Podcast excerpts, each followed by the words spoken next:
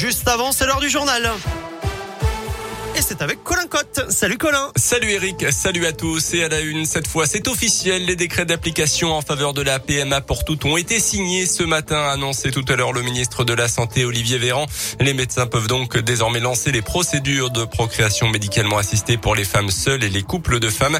Les professionnels alertent quand même déjà sur le risque de surcharge des centres de PMA avec des délais à rallonge qui risquent d'arriver très vite selon eux. Olivier Véran a donc annoncé une enveloppe supplémentaire de 8 millions d'euros et une campagne de communication communication sur le don de sperme.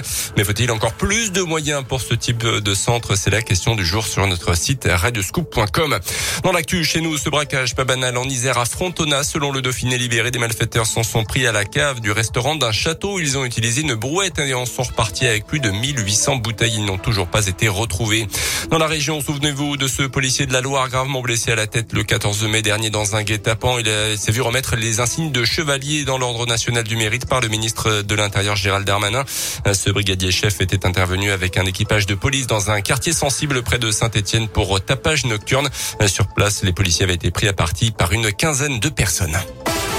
Un geste simple et solidaire, donner ces bouchons en plastique au lieu de finir à la poubelle puis brûler dans des incinérateurs. Ils peuvent servir à fabriquer des broutes ou des boîtes. Il y a des collecteurs un peu partout autour de chez nous, à Saint-Denis-les-Bourgs, à côté de Bourg. L'association des bouchons solidaires pour la vie récupère ces bouchons, les trie, les revend ensuite à une entreprise spécialisée et reverse les bénéfices à la lutte contre le cancer. Ce mercredi, elle remet un chèque de 7500 euros au centre Léon Bérard de Lyon.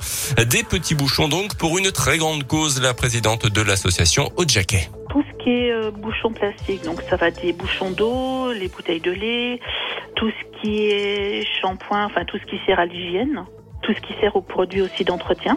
C'est aussi euh, les bouchons de Nutella, c'est aussi euh, les bouchons en plastique que vous pouvez trouver sur les pots de moutarde, de maillot, tout ça qui sont pas en métal.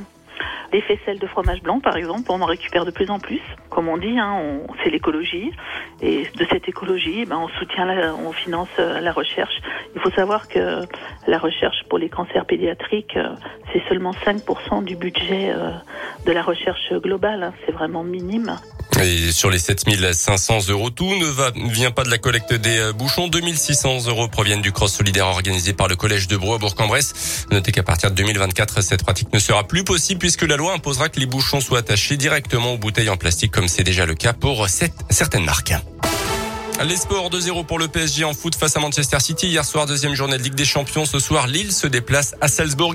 Et puis révisez vos classiques. Le Mont Blanc a rétréci selon les dernières données. Le toit de l'Europe culmine un peu plus de 4807 mètres. Il était à 4808 mètres 72 en 2017.